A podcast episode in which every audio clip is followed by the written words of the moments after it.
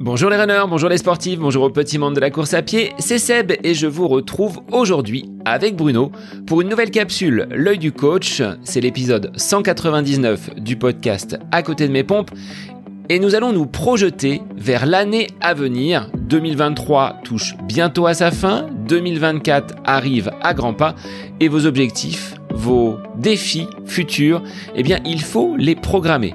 Dans cet épisode, nous allons donc vous donner des conseils pour organiser et structurer ces prochains mois qui arrivent. Alors la capsule L'œil du coach, comme tous les épisodes du podcast à côté de mes pompes, vous les retrouvez sur toutes les plateformes, que ce soit Apple Podcast, Spotify, Deezer, Google Podcast. Si vous ne l'avez pas déjà fait, abonnez-vous sur la plateforme de votre choix, likez, commentez, laissez un petit message et partagez sur les réseaux sociaux, Instagram et Facebook c'est un petit geste qui est important et qui permet une découvrabilité encore plus grande de ce podcast. Alors, il est temps pour moi bah, de vous laisser en compagnie de Bruno Hubby. C'est la capsule L'œil du coach. Comment planifier et programmer sa saison C'est le nouvel épisode du podcast À côté de mes pompes. Bonne écoute à vous.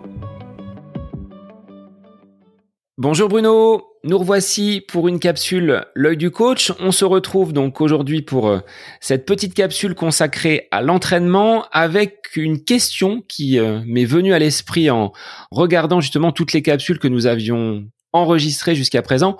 On n'a pas parlé de planification alors là, sur l'année, on est euh, dans le dernier trimestre de l'année 2023. Nos auditeurs et moi-même allons nous projeter sur 2024 comment on peut procéder pour euh, que notre saison se passe déjà sans encombre, que l'on puisse trouver des satisfactions et surtout une progression dans notre pratique. Bonjour Sébastien. Oui, c'est vrai que c'est euh, un sujet important parce que je pense que c'est par là que tout commence, c'est-à-dire que on doit se mettre devant une feuille blanche et se dire voilà, quels sont mes objectifs prioritaires pour euh, pour l'année prochaine? Qu'est-ce que j'ai envie de faire? Quelles sont les épreuves qui m'attirent?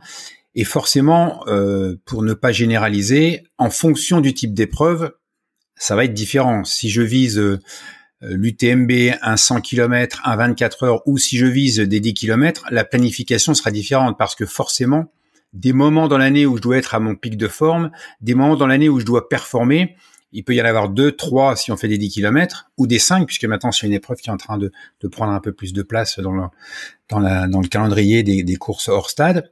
Ou euh, si je fais un 100 km ou un, ou un marathon, je vais pas pouvoir en faire 5 ou 6 dans l'année, si tant est que je, que je vise une performance. Donc la première des choses à faire, c'est ça, c'est de positionner sur le calendrier, sur les 12 mois, les dates prioritaires de, de ce que j'ai envie de faire, qui me fait envie et qui sera mon objectif principal, sachant qu'on ne peut pas en avoir euh, un nombre, euh, un nombre infini.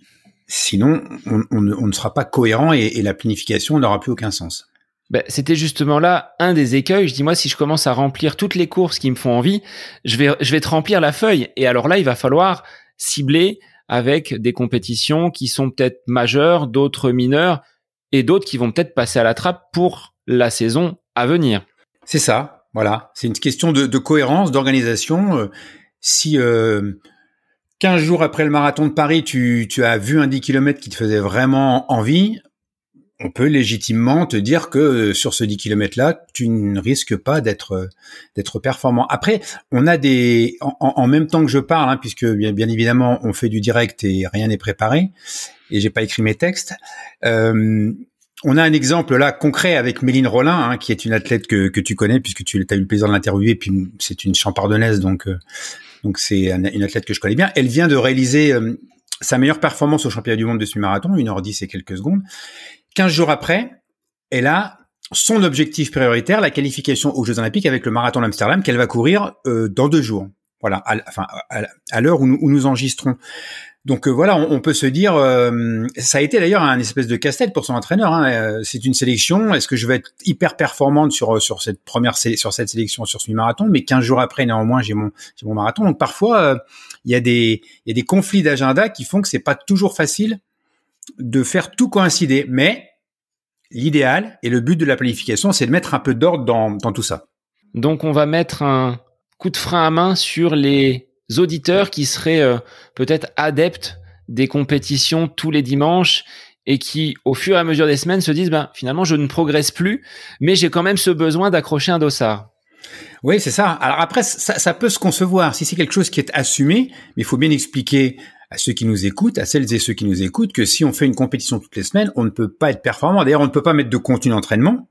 Hein, on, a parlé euh, dans, une cap, dans, une autre capsule des, plages d'entraînement. On ne peut pas mettre de séances d'entraînement quand on a des compétitions euh, qui reviennent de manière régulière. Donc on ne peut pas progresser. Et puis euh, le corps est bien fait, le corps s'adapte. Donc si on lui remet en, en encore et toujours la même chose, il va s'adapter et il ne progressera pas.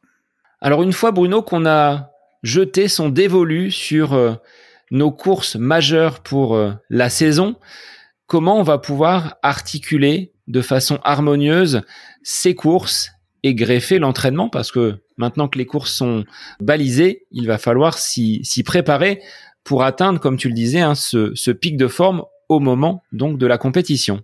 Alors il y a un cadre hein, dans lequel euh, moi je, recommande aux, gens de, fonctionner, dans lequel il faut fonctionner, c'est-à-dire que une fois que la date de l'objectif est fixée, euh, il y a une phase donc euh, de préparation spécifique qui, comme son nom l'indique, va être axé sur la réalisation de séances qui sont liées à l'entraînement, donc une préparation spécifique d'un 10, d'un semi ou d'un marathon n'est pas la même. Ça, c'est la phase qui va précéder l'objectif, sachant qu'il y a une phase de relâchement qui est juste avant l'objectif. Donc en fait, on va on va mettre des périodes. Donc si on fait un rétro-planning, on va mettre une période de relâchement juste avant l'objectif, qui sera plus ou moins longue en fonction de la nature de l'objectif. Moi, je conseille trois semaines pour un 100 km et au-delà et même pour un marathon, contrairement à ce qu'on voit dans, dans, dans, beaucoup de, de planning. Et ça, c'est l'expérience et le terrain et les retours des, des athlètes de tout niveau qui m'ont qui m'ont appris cela. Mais c'est vrai qu'un athlète de haut niveau va plutôt prendre 15 jours. Voilà, on voit Méline par exemple, elle va prendre 15 jours. Mais on, on a affaire à des athlètes de haut niveau. 15 jours pour un semi-marathon, une semaine pour un pour un 10 km. Voilà, donc la phase de relâchement plus ou moins longue en fonction de la nature de l'objectif. Et en en amont, donc avant cette phase de relâchement, il y a la phase de préparation spécifique qui est ciblée, qui est centrée sur ce, dont j'ai besoin pour être performant dans cette discipline-là, dans ce trail, dans ce 10 km, dans ce semi-marathon, dans cette épreuve, euh, peu importe laquelle, je vais avoir une phase spécifique avec des séances spécifiques.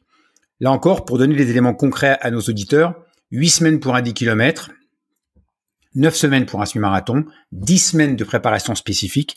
Donc là, je sais, ça vient aussi un petit peu à l'encontre de ce qu'on voit souvent. Hein. Moi, les, gens viennent me voir en me disant, je veux faire un, marathon, je vais me préparer sur 12 semaines. Pourquoi 12 semaines? Ils savent pas trop, mais c'est des, c'est des chiffres qui circulent. Moi, je considère que 10 semaines de préparation spécifique sont largement suffisants à condition, et je viens à la phase qui précède encore, à condition d'avoir fait une préparation générale. Et ça, c'est souvent ce que la plupart des coureurs oublient de faire. La préparation générale, donc qui est encore en amont de la préparation spécifique, c'est la phase qui va, euh, alors j'aime mieux utiliser cette image, c'est comme si, et puis ça, ça va nous permettre de la définir de manière très courte, c'est comme si on, on, faisait les fondations de la maison. On fait les fondations de la maison, donc plus c'est solide, j'ai construit une maison, hein, je sais de quoi je parle. Plus c'est solide, plus c'est profond, plus on a creusé profond, plus la dalle est, bien faite, et plus derrière on va pouvoir monter une maison, hein, c'est comme les trois petits cochons, qui va tenir le coup. Donc votre préparation spécifique, elle dépend beaucoup de la préparation générale, celle qui est en amont. Et là, il n'y a pas vraiment de nombre de semaines définies. C'est sûr que si elle dure quatre semaines, on va pas, euh, on va pas préparer grand chose. Donc, faut que ça, ça dure au moins huit semaines 12, 16. Alors, je parle de, de, de, macro-cycle de 4 semaines parce que pour moi, il y a toujours 3 semaines de montée en charge progressive de l'entraînement. Une, deux, trois. Une semaine où on va faire du, on va, qu'on appelle une semaine de relâchement ou de repos relatif, où donc on va assimiler en quelque sorte, on va, digérer ce qu'on a fait, et puis on va repartir euh, pour trois semaines, et puis on va refaire une semaine allégée, etc., etc. Et c'est la même chose en, en, période de préparation spécifique. On a toujours nos, nos fameuses trois semaines une semaine de relâchement, trois semaines, si on reprend l'exemple du marathon, trois semaines de montée en charge, une semaine de relâchement, trois semaines de montée en, charge, et ensuite derrière la phase de la phase de relâchement de trois semaines avant avant l'objectif. Donc euh, trois périodes, mais pour bien démarrer cette préparation générale, il faut quand même avoir récupéré, être frais, être disponible. Donc tout dépend évidemment de la compétition précédente, de l'objectif on va dire, prioritaire qu'on s'est mis avant, mais il y a toujours une phase de, de régénération après un gros objectif. Donc, pour faire un résumé, une phase de relâchement, une phase de préparation générale, une phase de préparation spécifique et une, une phase euh, juste avant, une phase de, de, relâchement, pardon.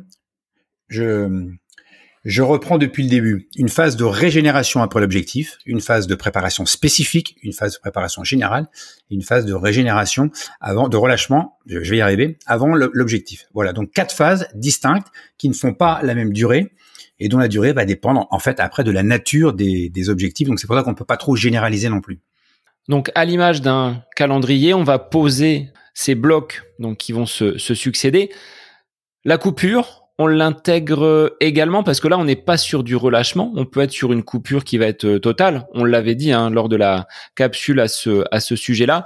Des personnes vont vouloir euh, mettre la course à pied pendant une semaine, 15 jours totalement de côté. Là, on ancre et on pose vraiment sur le calendrier ces, euh, ces différentes semaines et on sait où l'on va. C'est-à-dire qu'après, on va remplir avec les séances, avec ces différentes semaines, donc nos, nos entraînements, mais au moins on a un chemin de fer qui est euh, suffisamment euh, malléable peut-être pour voir d'autres imprévus se, se positionner dessus, mais au moins on sait où l'on va. C'est pas anarchique avec euh, une course qui en amènerait une autre sans avoir de, de lien et avec une cohérence, je dirais. Exactement. Je pense que tu as vraiment mis le, le, doigt sur le mot juste. Il faut, il faut de la cohérence. Voilà. C'est-à-dire que si on prépare, euh, allez, disons un objectif euh, qui va peut-être parler à beaucoup de monde, le, marathon de Paris euh, au mois, d'avril, eh ben forcément, on, sait que derrière, on, on sera pas performant fin avril et, et, début mai, et qu'il va falloir se reprojeter sur, sur autre chose.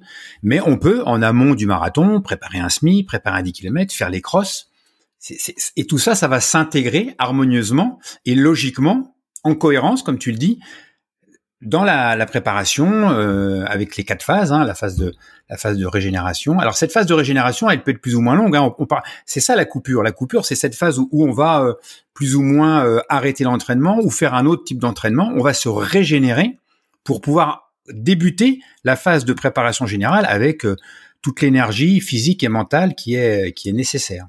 Oui, c'est cette double double aspect, je dirais, le physique parce qu'il faut laisser le temps au corps de récupérer, mais aussi mentalement. S'investir dans un plan, c'est des euh, des efforts sur euh, une longue durée et ça peut être assez épuisant de suivre ce plan d'entraînement. Donc avant d'enchaîner et de repartir sur une autre programmation avec un autre objectif, il faut se laisser du temps. Est-ce que Bruno, les compétitions intermédiaires sont obligatoires dans le cadre d'une préparation marathon. On dit souvent il faut faire un semi quelques semaines avant. Méline en est l'exemple.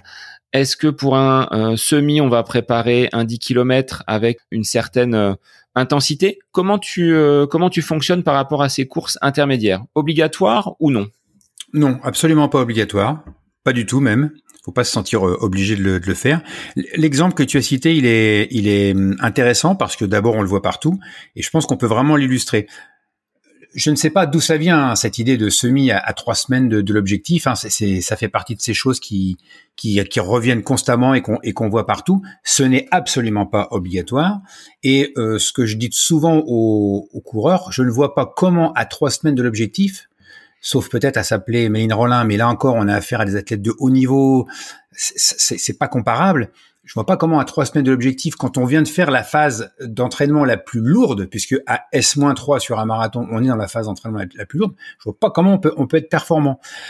Donc pour moi, le semi-marathon à S-3, c'est un semi-marathon d'entraînement, où on va faire une, une ultime sortie longue et on va courir le semi-marathon à l'allure du marathon. Ah oui, mais moi j'y arrive pas. Ah mais moi dès que je mets un dossard, je peux pas me contrôler. Ah mais si, ah mais ça. Si t'es pas capable de te contrôler à trois semaines de l'objectif sur un semi-marathon et que tu n'es pas capable de respecter l'allure, dis-moi par quel miracle tu vas pouvoir le faire dans trois semaines parce que c'est ta course. Voilà. Donc moi c'est la réponse que, que j'ai souvent. Par contre, préparer un semi-marathon en ayant une vision, une visée euh, de performance 6, 7, 8 semaines après le marathon, donc en pleine préparation spécifique, c'est cohérent pour moi. On est à distance de l'objectif, on n'est pas dans des semaines de charge trop importantes, ça peut passer. Et pourquoi pas un 10 km avant, mais on est vraiment à distance de l'objectif dans des phases où l'entraînement n'est pas trop intense et n'est pas trop soutenu à, à, 8 semaines ou 9 semaines du, marathon. On est dans la première, dans le premier macro-cycle de la préparation spécifique. La charge d'entraînement n'est pas très importante. Si on prévoit un 10 km un petit peu en amont, on sera en phase de préparation générale, ça colle parfaitement bien. Et très souvent d'ailleurs, les, les, les, athlètes font de, bons temps euh, en préparation générale parce que justement, ils vont travailler des séances euh, qui correspondent aux, aux, capacités qu'on est en droit d'attendre sur un, sur un cross ou sur un 10 km ou sur un 5 km. Est-ce qu'il n'est pas difficile, Bruno, quand on n'a pas d'objectif, d'arriver à se motiver, à se challenger?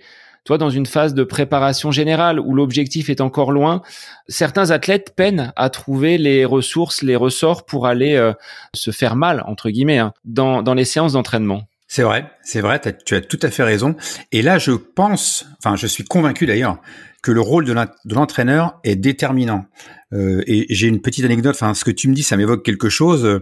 Euh, Charlotte, qui, qui, qui, est ma compagne, euh, me raconte que en ce moment, quand elle croise des, des, gens à l'entraînement, tout le monde lui dit qu'est-ce que tu prépares? Et elle répond rien. En fait, elle prépare les crosses. Donc les crosses, c'est dans deux ou trois mois, mais là, c'est préparation générale. Donc VMA courte, VMA longue, séance de côte.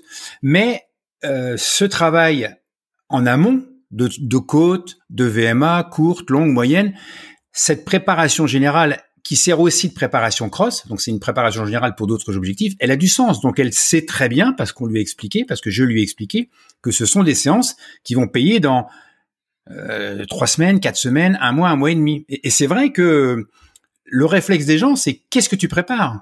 Et en rigolant, elle répond bah rien, ce qui est pas vrai, mais euh, mais, mais voilà, rien en tout cas euh, à court terme. Alors Bruno, bon, on va inciter à l'issue de cette anecdote les auditeurs qui ne préparent rien bah, à quand même préparer leur saison pour l'année prochaine et à se pencher donc sur euh, leurs objectifs. On vous attend hein, sur les réseaux. Donnez-nous vos axes, vos compétitions, vos envies, on va dire, de course pour l'année 2024 euh, et les années à venir, parce qu'on a vu avec euh, Pierre qui lui veut se lancer sur le 100 km, on sera sur une projection déjà à 2025. Donc à vos stylos pour euh, bah, remplir de belles courses et de belles épreuves votre année 2024 et celles qui vont qui vont suivre et à vos claviers pour euh, pour nous donner vos vos questions ou vos ou vos ressentis. C'est vrai que maintenant il y a de plus en plus de discussions sur les sur les réseaux, que ce soit sur Instagram ou sur Facebook, et c'est sympa parce qu'on peut échanger et du coup ça alimente le débat, donc c'est c'est très intéressant. Et on essaye toujours, que ce soit Seb ou moi, de on essaye, enfin on n'essaye pas, on, on répond. Et on vous retrouve très vite pour une nouvelle capsule L'œil du coach avec Bruno. C'est sur le podcast à côté de mes pompes et on vous souhaite une très belle semaine. Cette capsule L'œil du coach avec Bruno Eubi est désormais terminée. Merci à vous pour votre écoute, mais aussi pour vos retours sur ce format d'épisode un petit peu plus court. N'hésitez pas à nous transmettre vos questions, vos interrogations via les différents réseaux, Facebook et Instagram. N'hésitez pas à nous soumettre vos idées d'épisodes pour de prochaines capsules. Belle semaine à vous